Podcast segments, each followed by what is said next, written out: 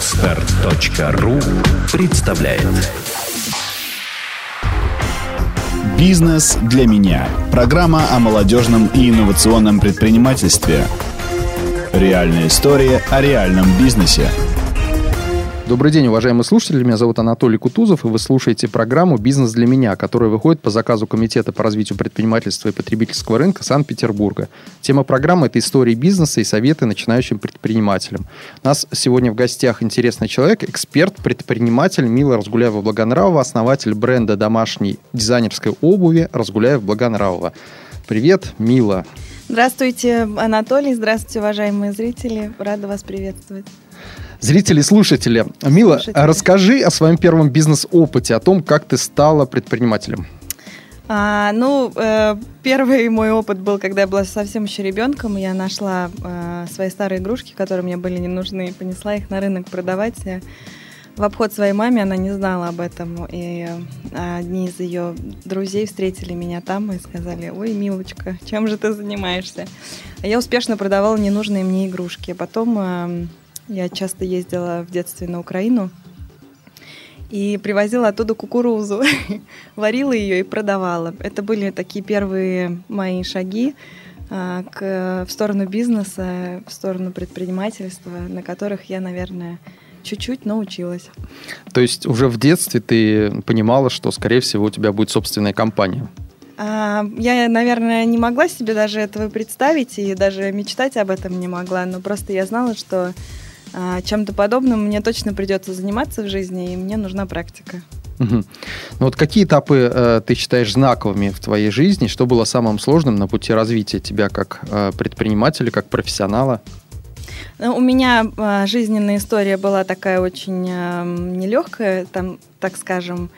Э, я шла долго к тому, к чему я сейчас пришла, я еще не остановилась, конечно же, буду подниматься все выше и выше, дальше и дальше. А, родилась я в городе Тула, и поэтому мне пришлось э, преодолеть определенные сложности для того, чтобы переехать в этот прекрасный город Петербург э, и занять здесь свое место, и найти здесь э, свою нишу и реализоваться здесь. Поэтому одним из первых этапов сложных, которых я преодолела, это переезд из города в город.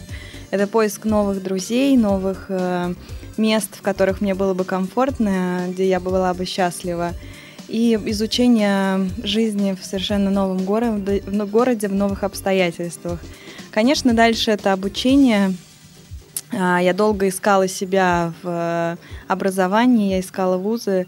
Это было тоже не самым легким. А, тогда это было еще связано с э, поиском себя в этом мире. Я должна была определиться с профессией, с, со своим делом, чем я хочу заниматься.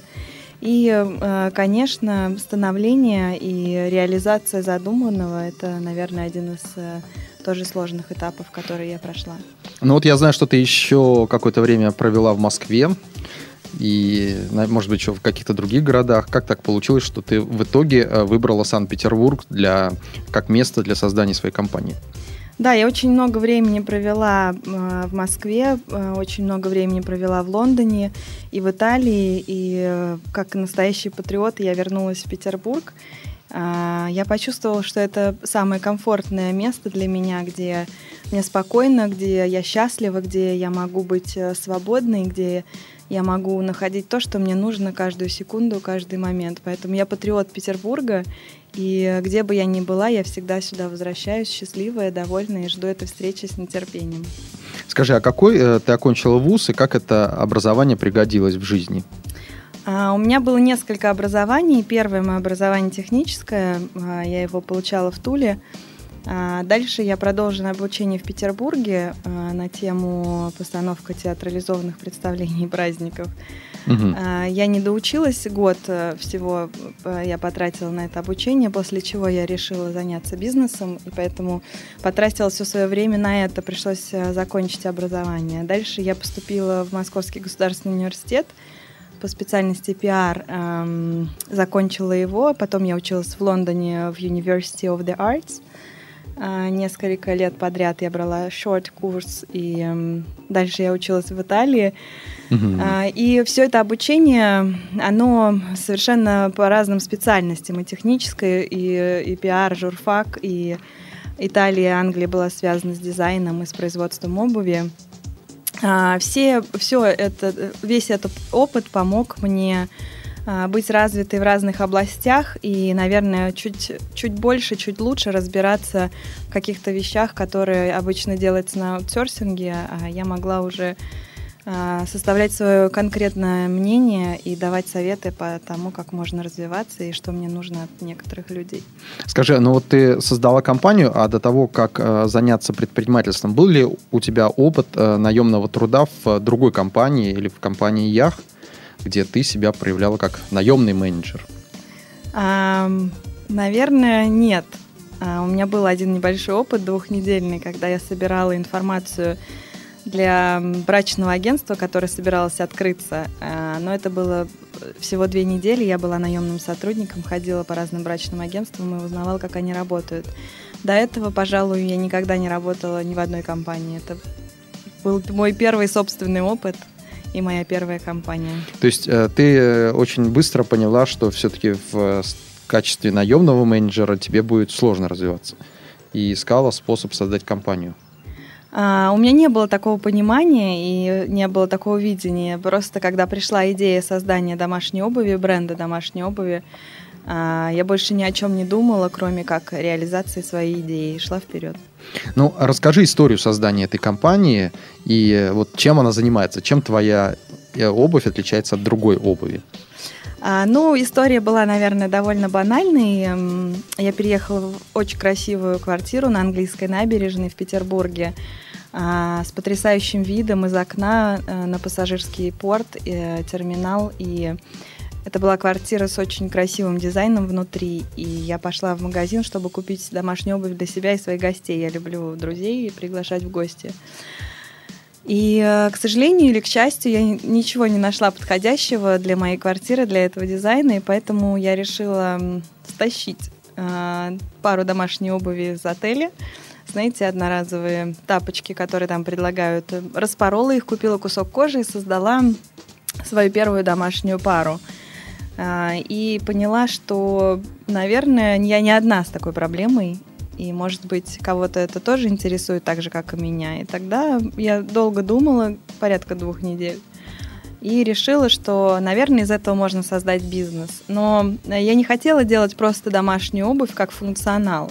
Я хотела сделать э, ее уникальной, чем э, какой-то отличающейся от э, просто банального представления домашней обуви. Поэтому изюминкой э, этого стало использование картин известных художников э, в своих работах, что, с одной стороны, развивает э, людей в области культуры и знакомит э, с творчеством и искусством различных художников, а с другой стороны, несет в себе прямые функции домашней обуви. Угу. А какие трудности возникали при создании бизнеса и как ты их преодолевала? Трудностей было очень много. Одно из первых это мой возраст когда я только затеяла этим заниматься, это было в 2006 году, а, я была тогда еще почти ребенком, а, ну, хотя не совсем. И э, на какие-то встречи, приходя, общаясь с людьми крупных фабрик, ну, мне нужна была какая-то практика, я сразу пошла на большие фабрики обувные для того, чтобы посмотреть, как там все работает. Люди надо мной смеялись и говорили, что, ну, ты занимайся этим как хобби, не надо тешить себя надеждами, что ты сделаешь из этого действительно бизнес. Это была самая первая, самая смешная э, для меня сложность, но она меня на самом деле очень сильно потом э, натренировала. Конечно, дальше э, было тяжело реализовать свой проект, потому что в России очень сложно найти квалифицированные кадры которые бы взялись за такое высокое качество, а качество для меня было очень важно, потому что, опять же, многие мне говорили, что в России качественного продукта создавать не могут, не могли и не смогут. Э, я решила, что я должна преодолеть это представление, это клише в голове у многих э, и доказать всем, что это возможно. Это было, наверное, основное, что что могло бы меня остановить, но заставило идти вперед. А, но, а, как я понимаю, ресурсов тебе вначале хватало на то, чтобы запустить эту компанию, на то, чтобы ее дальше продвигать. а, либо все-таки была потребность в дополнительных инвестициях? Может быть, ты привлекала э, спонсоров, инвесторов? Скорее, мне очень не хватало знаний, когда я только начинала. Год потраченный на обучение в производстве обуви, в написании бизнес-плана. Я писала его сама, для этого изучала очень долго тоже экономику. И просто в знание в том, как работает производство и как вообще его организовать. И это ушло, на это ушло у меня год, и я думаю, что это все равно недостаточно было для того, чтобы, чтобы организовать такой, такой род деятельности. Инвестиции у меня были. А, на тот момент мой гражданский муж помог мне с этим, потому что поверил в меня, за что я ему безумно благодарна. Но это было, были не такие уж большие деньги, это был такой стартовый капитал для того, чтобы я попробовала создать этот продукт. Угу. А, скажи, а какую модель продвижения ты используешь для бренда обуви? А, ведь рынок, он достаточно конкурентный. Ты должна была а, найти свою нишу и э, найти наиболее эффективные методики промоушен для своего продукта. А, ну, так как у нас а, э, все-таки уникальное торговое предложение на рынке, мне было довольно легко сотрудничать а, с разными СМИ, потому что они охотно брались а, на написание статьи, и, а, интервью и освещение нашего бренда. В том числе мне помогла история с художниками и э, тот образ, который я создала в домашней обуви, это все-таки яркий, необычный, качественный продукт. За это охотно брались многие СМИ, и поэтому мне было довольно легко с ними сотрудничать и как, как следствие э, продвигать себя на рынок через угу. средства массовой информации. Ну, нужно, э, как обычно, выбрать каналы продаж, установить цену. Вот как отталкиваться от чего? От какого рынка, от какого предложения? Предложения. Э, есть очень много разных методов ценообразования, да, там стратегия снятия сливок. Когда ты один на рынке, ты устанавливаешь очень высокие цены и можешь заработать в этот момент большие деньги за счет того, что никого нет. Или наоборот, ты ставишь самые низкие цены э, используешь стратегию проникновения, либо ты проводишь опросы с потенциальными потребителями и спрашиваешь, за какие деньги эти потребители могли бы купить этот товар, и отталкиваясь от этого экспертного мнения, уже ориентируешься на цену. Также каналы продаж. Можно поставлять в универмаги, можно поставлять в бутики, можно э, сделать интернет-магазин. Вот, э, получив огромный опыт и много образования, какие методики ты использовал для написания стратегии такой? Ну, конечно, а, что касается цены, то изначально мы поставили ту реальную цену, которая э, исходила исключительно из себестоимости единицы продукта. Угу и э, работали очень долгое время вот именно с этой ценой. Она включала в себя исключительно все затраты, которые мы несли на тот момент. И хочу отметить, э, я этим очень горжусь, что с 2007 года цена на наш товар не менялась. Угу. И это очень интересный факт, которым я, правда, очень горжусь и считаю это мое достижение за счет э, сокращения других расходов мы до сих пор держим эту цену и не повышаем ее с 2007 года. Что касается продвижения товара на рынке, а, а, то есть э, продаж, а, то Конечно, основные ставки изначально у меня были на розничные магазины, мультибрендовые розничные магазины. Я никогда не хотела открывать своего собственного магазина, потому что понимала, что сложно человека смотивировать пойти в магазин исключительно с домашней обувью. Ну, как-то даже для меня это странно. Поэтому я всегда рассчитывала только на мульти- мультибрендовые магазины. Но э, с активным развитием интернета и интернет-шоппинга э, со временем я поменяла свою стратегию и сделала акцент на это. И на сегодняшний день 70% продаж э, наших через интернет. Угу. Но можно отнести э, вашу продукцию к сегменту luxury по цене и по конкурентному предложению других компаний? То есть э, это достаточно, мне кажется, сколько стоит одна пара? Очень интересно, бьете в точку прям, Анатолий. Э, очень долгое время я заблуждалась и думала, что мой товар относится к люксу.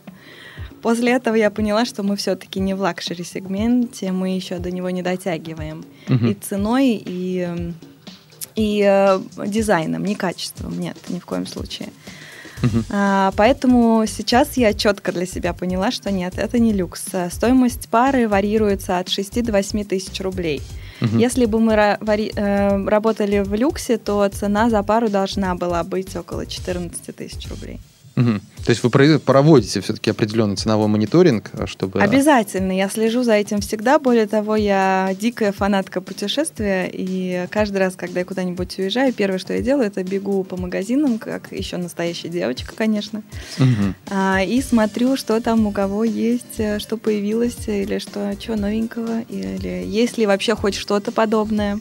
Иногда я это нахожу и оцениваю, сравниваю. Мила, ну вот один из способов продвижения твоей продукции, насколько я знаю, ты использовала э, недели моды в Санкт-Петербурге и, по-моему, Москве тоже, да? Какие, или и какие-то у тебя свои показы были? Вот расскажи об этом опыте.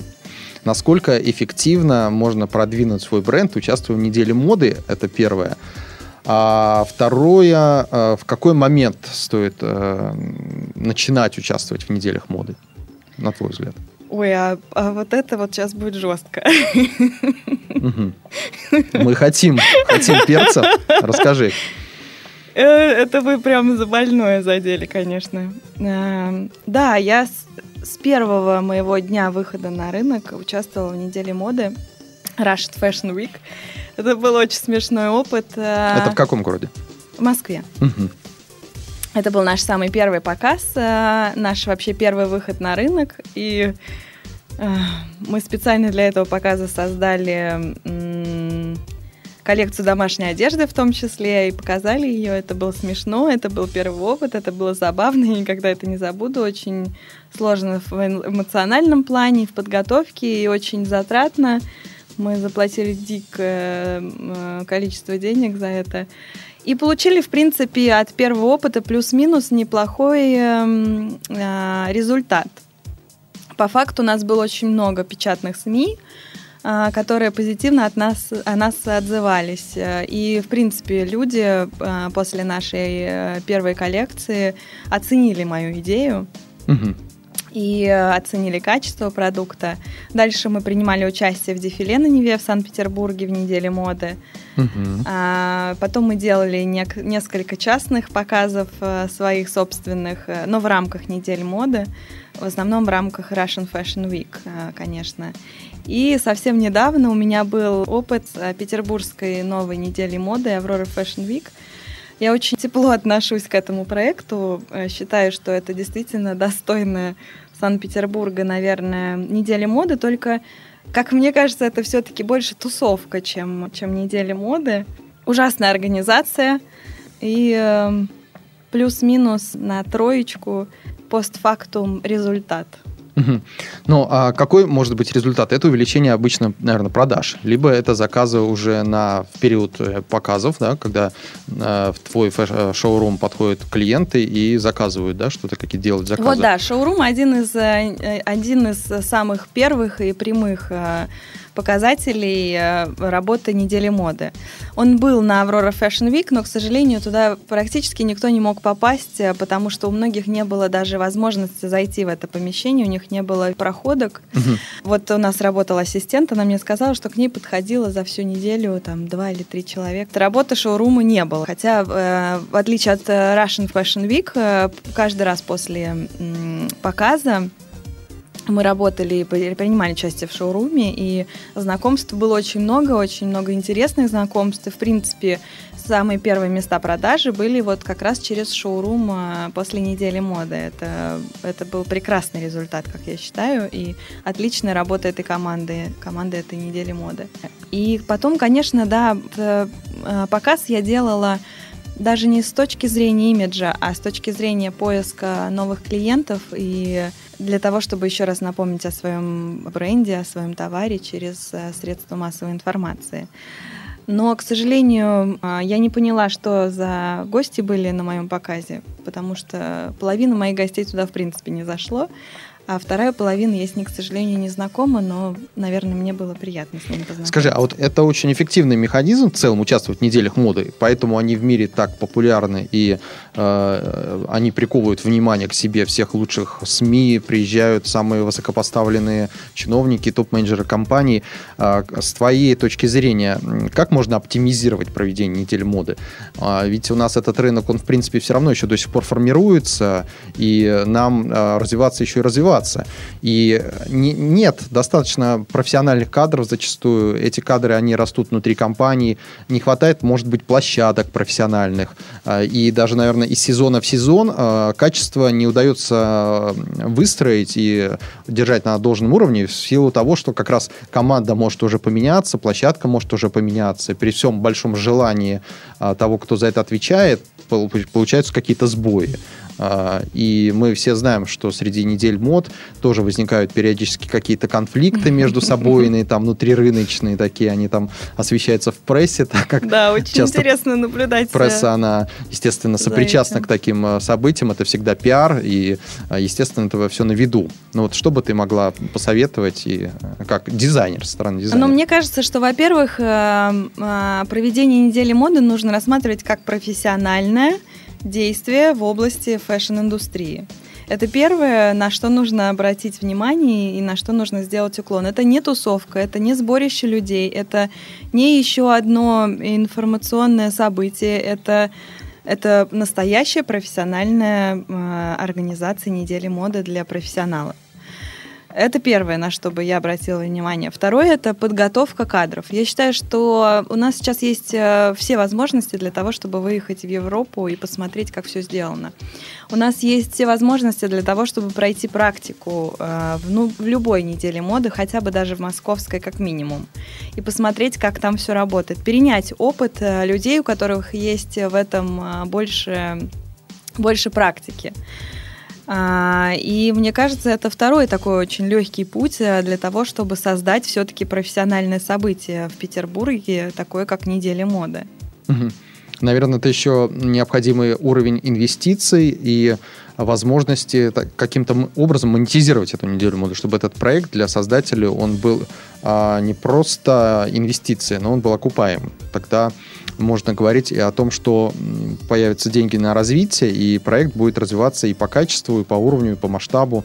То есть э, это какой-то набор таких, сбалансированная система некоторых показателей, которые нужно выстраивать. Ну, которыми... Ну, у меня, например, мнение такое, что если бы я получила положительный результат от э, недели моды, э, я бы за год э, развила свою компанию больше, соответственно, моя прибыль бы увеличилась. Соответственно, как э, следствие, в том числе, я благодарила бы за это э, и неделю моду в том числе.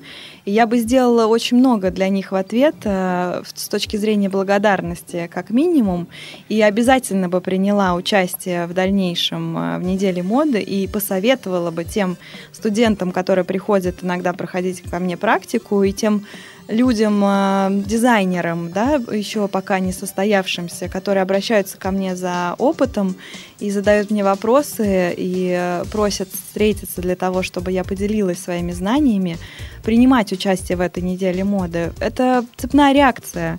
Это как э, я вам что-то хорошее сделала, и вы мне сделаете обязательно в ответ что-то хорошее, не потому что вам надо, а потому что, ну, просто как благодарность, знаете, как... Э, угу как спасибо, что ли. Ну, по обратным связям э, видно, что у каждого свой опыт, своя практика участия в неделях мод, и с разными названиями эти недели, и в разных странах. У некоторых происходит потом какой-то взлет, кого-то иногда открывают. Вот как Игорь Гуляев, у нас сейчас известный э, дизайнер, один э, из показов, по-моему, на российской неделе мод, он был очень сильно отмечен, а потом в Москве, потом на западных э, площадках. И э, в какой-то момент при, приходит тот человек, приходит та компания, которая обращает на тебя внимание и инвестирует. Но м, понятно, что необходимо совершенствовать качество и его э, выдерживать определенный уровень его для того, чтобы к тебе стабильно обращались клиенты и знали, что эта компания не подведет. Мы можем... Это не только про неделю мод, это вообще касается всего бизнеса, предпринимательства в целом. Да? Вот. И у меня в этой связи к тебе вопрос. А, какие качества нужны людям для того, чтобы быть успешными предпринимателями и как их можно развить? А, ну, во-первых, а, самое главное это вера в себя и в то, что ты делаешь.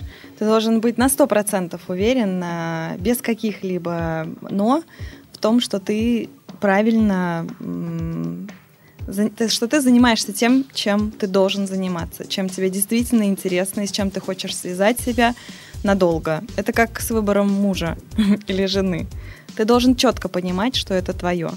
Это первое, а, уверенность в себе. А второе – это четкая стратегия. Ты не, не должен делать ни шага без того, чтобы продумать э, второй или третий шаг. Пока ты не будешь знать э, свой второй и третий шаг, ты не должен сделать первого. Лучше не сдвигайся с места, чем идти э, куда-либо, куда тебя ветер понесет.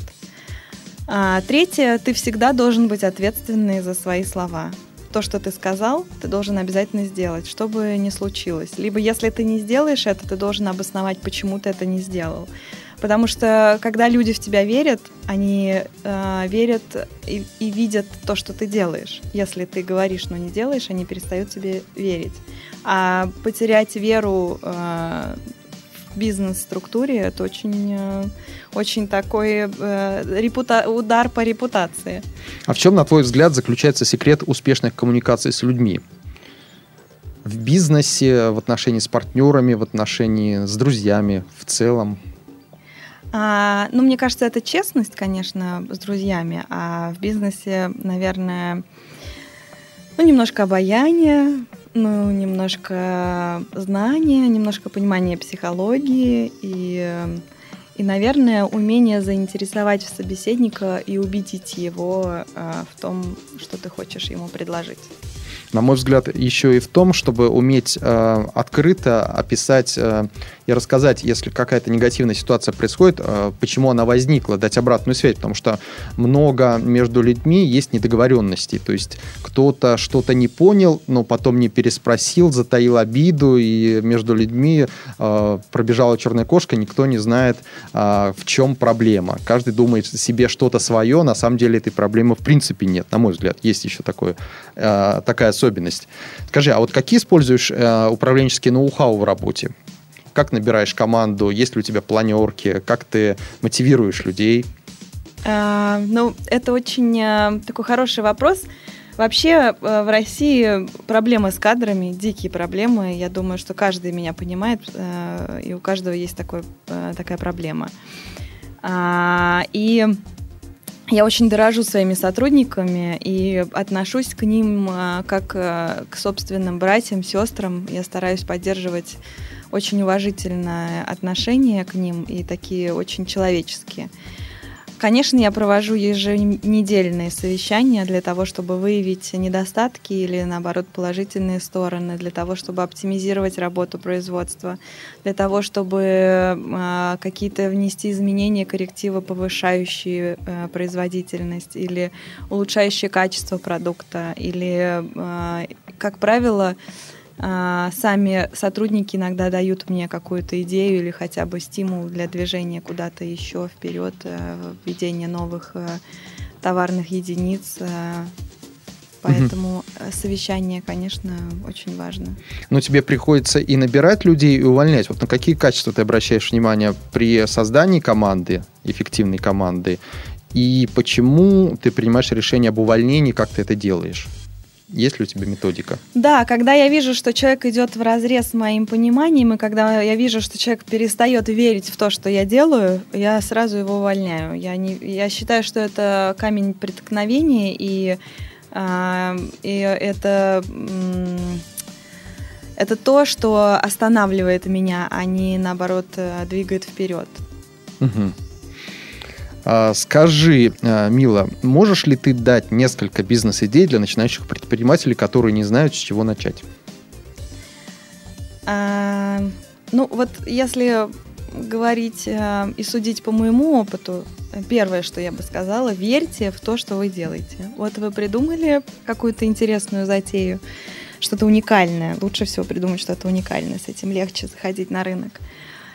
И дальше поверьте в себя, что вы свернете горы, что у вас все всегда получится. Нужно просто время, э, усилия и терпение. вот это основное, с чего я начинала, и без этого я бы не выжила. Если бы я не верила в свою идею, я бы давным-давно остановилась, еще когда надо мной смеялись, говорили, что я глупая маленькая девочка. Угу. У меня к тебе блиц-опрос. Так. Твоя заветная мечта. Страшно. Моя мечта... Моя мечта, моя мечта. Я, эм, я мечтаю освободить себе довольно много времени для того, чтобы заниматься социальной деятельностью и сделать мир э, чище, добрее и красивее. И красивее. Кто самый выдающийся предприниматель, на твой взгляд, чья история вдохновляет? Ой, ну мне кажется, конечно, история развития компании Apple э, всех вдохновляет. Какую книгу прочла последней, если настольная? А, я хотела бы отметить книгу «Гормональное равновесие женщины» американского mm-hmm. автора. Мне кажется, это помогло мне немножко успокоиться. Интересная, интересная книга, но я уверен, что она очень полезная для многих людей. Твое жизненное кредо. Честность. Предпринимателями рождаются или становятся? А, как и, и во всем, я считаю, что все люди талантливые, нужно просто развивать себе талант, поэтому рождаются. И твой совет начинающим предпринимателям? А, больше интересуйтесь во всем, никогда не останавливайтесь э, в своих познаниях, а, потому что вы никогда не можете знать все. Спасибо, Мила. Спасибо нашим слушателям. Вы слушали программу «Бизнес для меня», которая выходит по заказу Комитета по развитию предпринимательства и потребительского рынка Санкт-Петербурга. В гостях студии была Мила Разгуляева-Благонравова, основатель бренда домашней обуви Разгуляев-Благонравова. Желаю вам свежих идей, успехов в бизнесе. С вами был Анатолий Кутузов. До свидания. Спасибо, Анатолий. Спасибо, слушатели. До свидания. Программа реализуется по заказу Комитета по развитию предпринимательства и потребительского рынка Санкт-Петербурга. Информационный партнер проекта podstar.fm. Эм. Партнеры программы – образовательно-консультационный центр «Успех» и GCI СПБ. Сделано на podster.ru Скачать другие выпуски подкаста вы можете на podster.ru